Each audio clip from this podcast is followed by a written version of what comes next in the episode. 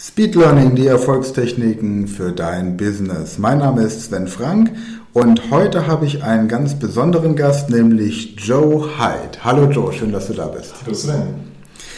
Ja, wir beide teilen die große Passion für vernünftige Ernährung, wenn es um das Lernen geht. Stell dich doch mal den Zuhörern bitte vor und sag mal, wie du zu dem Thema Ernährung gekommen bist. Ja, ähm, also Namen haben wir schon gehabt, Joe Hyde. Wie bin ich zu dem Thema Ernährung gekommen? Ich war 20 Jahre lang als Versicherungsmakler tätig und parallel aber auch schon seit 15 Jahren habe ich Vorträge und Schulungen im Finanzdienstleistungsbereich gehalten.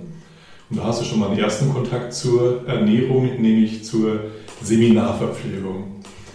Und was mir da natürlich aufgefallen ist, damals schon, warum schlafen die Teilnehmer nach der Mittagspause weg? Ja, das Mittagsloch, das Suppenkoma, in das viele reinfallen und da hat man schon mal so den ersten Kontakt zur Ernährung gehabt. Richtig dazu gekommen bin ich aber, weil ich ganz einfach sehr dick wurde. Mhm. Ich habe damals noch gedacht, als Selbstständiger, wenn du erfolgreich sein willst, dann musst du viel Zeit mit Arbeit verbringen. Und das musste irgendwo herkommen, die Zeit. Sprich, du hast natürlich dann am Sport weggeknapst. Und dann kam so das typische Handelsreisender sozusagen. Ja, viel sitzen, viel am Schreibtisch sitzen, viel im Auto sitzen. Spät abends noch Kundentermine, spät abends natürlich dann auch noch Essen, weil man trotzdem ja Hunger hat. Auf den Fahrten nicht immer das Optimum. Das heißt, dann hältst du halt mal rechts an beim goldenen MC oder am Autorasthof und dann gibt es halt mal die Bockwurst oder Pommes oder sowas. Ja, die Holzfäller steckst, obwohl keine Holzfäller vorbeikommen. Ja, genau. Und entwickelst halt dann, um in diesen Terminologie zu bleiben, entwickelst dann irgendwann dann unmerklich dein eigenes Mauerschnitzel sozusagen oder dein Mauerdekolleté. Ja. Und ähm, ja, und irgendwann war der Zeitpunkt angekommen, als ich auf die Waage stieg und dann plötzlich gemerkt habe, hoppla, die zeigt gute 120 Kilo an. Und ab da habe ich mich auch nicht mehr gewogen. Obwohl du ja jetzt auch nicht wirklich klein bist, du bist 1,93 Meter. 93, genau. Ja, das heißt, das fällt wahrscheinlich erstmal gar nicht so auf, oder? Das ist genau das Problem. Das ist ja nicht so, dass du gehst abends ins Bett und stehst, gehst abends schlank ins Bett und stehst am nächsten Tag auf und bist fett, mhm. sondern das ist ja ein schleichender Prozess, der sich über Jahre hinzieht. Du hast mal in einem Jahr zwei, drei Kilo mehr, dann im nächsten Jahr musst du, wenn du einen neuen Anzug kaufst, halt mal eine Nummer größer kaufen, fällt auch noch nicht groß auf. Und du siehst dich ja jeden Tag im Spiegel. Das heißt, du nimmst das gar nicht so wirklich wahr, dass du dicker wirst. Die Frau ist in der Regel auch höflich und äh, sagt jetzt nicht irgendwie, guck mal auf die Hosengröße. Und ich meine, wir sind derselbe Jahrgang. Ich bin jetzt im Januar 45 geworden, du wirst es im Laufe des Jahres. Dir erzählt auch irgendwie jeder, ab 40 ist das eben so. Mhm. Ja, da hast du quasi jedes Jahr so dein Kilo oder deine zwei mehr. Aber so ist es eben dann doch nicht. Mhm. Und du hast vorhin erzählt, es gab dann für dich ein ganz entscheidendes Buch, das du gelesen hast zu diesem Thema. Vielleicht magst du da kurz was zu erzählen? Ja, das war äh, Sommer 2000, äh, Winter 2016 auf 2017 sind meine Familie und ich von einem Infekt in den nächsten rein. Ich dachte, ich muss mich nochmal mit dem Thema Immunsystem beschäftigen. Irgendwas kann da nicht stimmen, es kann was nicht sein. Hatte schon 15 Kilo abgenommen, weil ich wieder mit Sport angefangen habe, aber es ging trotzdem nicht weiter und ich war trotzdem krank.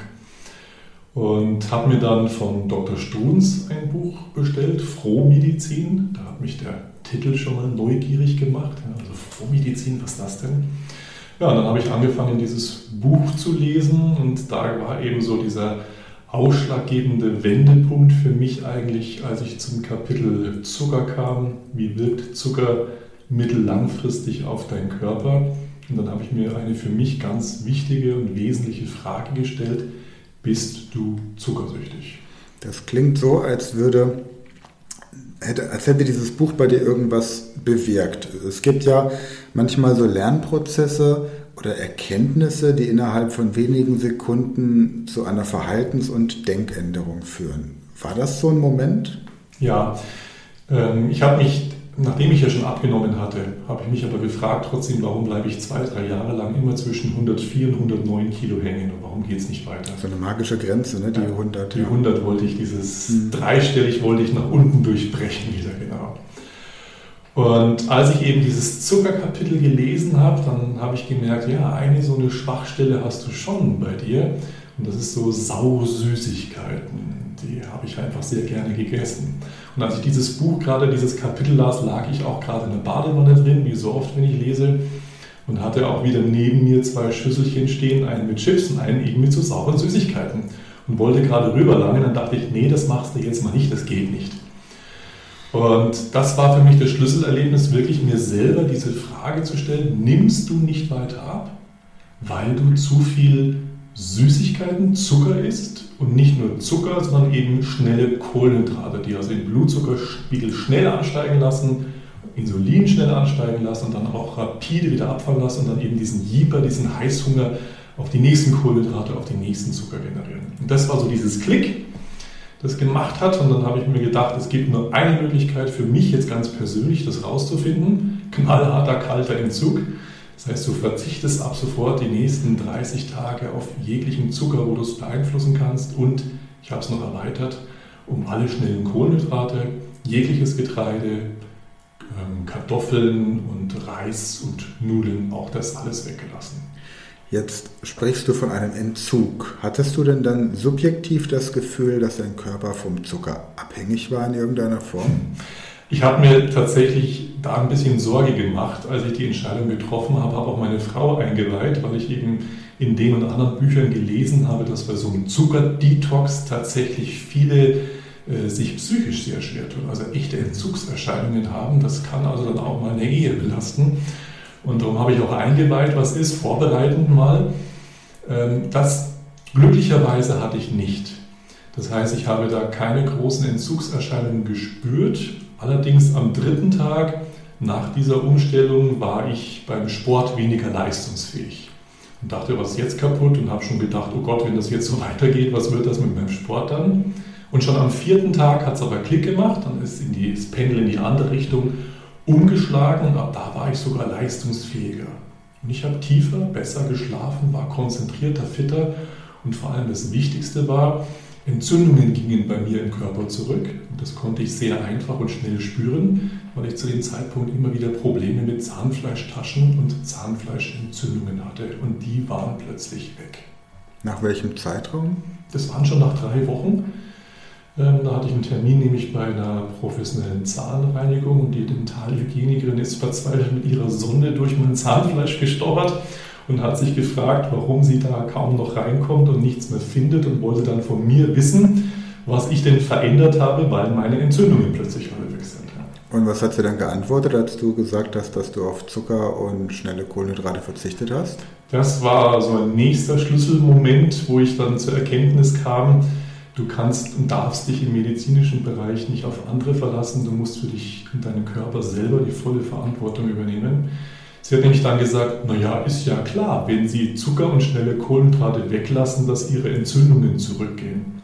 Und ich habe das dann erstmal nur kurz wahrgenommen, dann habe ich es auf mich wirken lassen und habe mir da gedacht, sag mal, warum hast du mir das eigentlich vorher noch nie gesagt gehabt? Ja, dann hätte ich ja zumindest mal die Chance und die Möglichkeit gehabt, mal darüber nachzudenken, ob ich das ausprobieren möchte.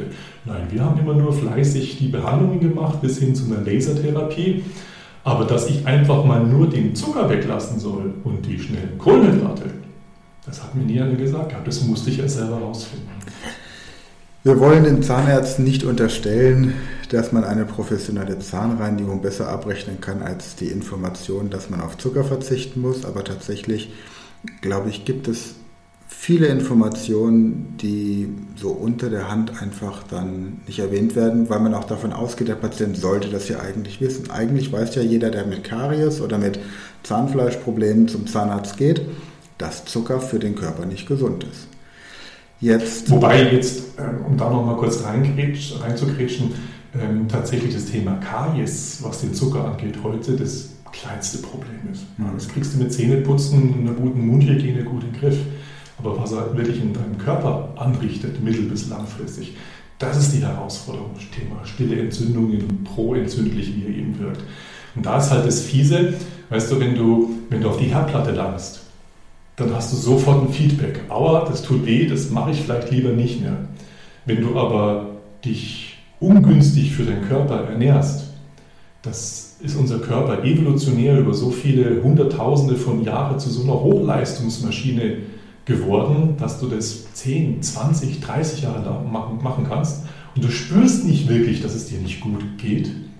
Und dann plötzlich trifft es dich wie der vermeintliche Schlag aus dem Himmel, der plötzlich, das plötzliche Ereignis, warum werde ich jetzt plötzlich krank? Du wirst nicht plötzlich krank. Das ist ein kumulierter Schaden, der sich über Jahre und Jahrzehnte aufsummiert hat. Und da ist der Zucker wirklich und die schnellen Kohlenhydrate sind da echt fiese Gesellen, die uns da ins Handwerk pfuschen. Okay, wir werden in der nächsten Folge noch ein bisschen mehr darüber sprechen, wie du Leuten dann beibringst, wie du hilfst, Leuten zu lernen, ohne Zucker zu leben. Jetzt noch die Frage, um, um dieses Beispiel oder deine Erfahrung da nochmal abzuschließen. Viele sagen ja, ja, Schokolade ist Nervennahrung für mich und so. Und wenn ich Stress habe, dann habe ich vielleicht auch eher einen heißen Hunger auf Süßes und dann bin ich aber wieder da leistungsfähig.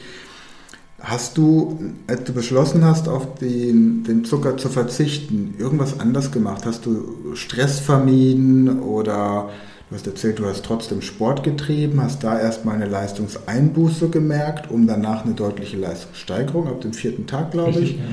zu haben? Aber hast du in Erwartung eines Entzugs irgendwelche Vorkehrungen getroffen? Nein, ich habe genauso weitergearbeitet wie vorher. Du hast es ja schon gesagt, ich habe weiter Sport gemacht, ähm, Ausdauersport, Krafttraining genauso weitergemacht wie vorher. Ähm, ich habe da gar nichts großartig verändert. Die Veränderungen kamen eigentlich von selber, weil ich eben intensiver und besser geschlafen habe. Im Gegenteil, nach ein paar Tagen wurde ich eben leistungsfähiger, war wieder kreativer, habe viele tolle neue Ideen und Ansätze entwickelt unter anderem ist so ja auch Paleomental entstanden. Und ähm, ich denke, dieser Zuckerentzug hat meinem Hirn nochmal so einen Kreativschub gegeben und vielleicht auch der Grund, weshalb wir überhaupt heute hier zusammensitzen. Ja, okay. Was Paleomental genau bedeutet, da kommen wir in der nächsten Folge mal dazu, auch wie sich dann die Geschichte weiterentwickelt hat, weil das eine ganz spannende Wendung genommen hat. Wenn jetzt jemand kommt und sagt, Mensch, der Joe, der hat mich hier auf eine Idee gebracht. Ich möchte gerne in Zukunft die Verpflegung meiner Mitarbeiter, die Verpflegung meiner Kunden, die Verpflegung meiner Seminarteilnehmer optimieren.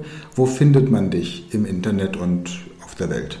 Ja, also im Prinzip ist es relativ einfach. Der einfachste Weg ist das typische Googlen und dann eben unter meinem richtigen oder regulären Namen Joachim Heid einfach mal zu googeln dann findet man schon ganz vieles von mir, allerdings mehr aus meiner Historie noch im Finanzdienstleistungsbereich.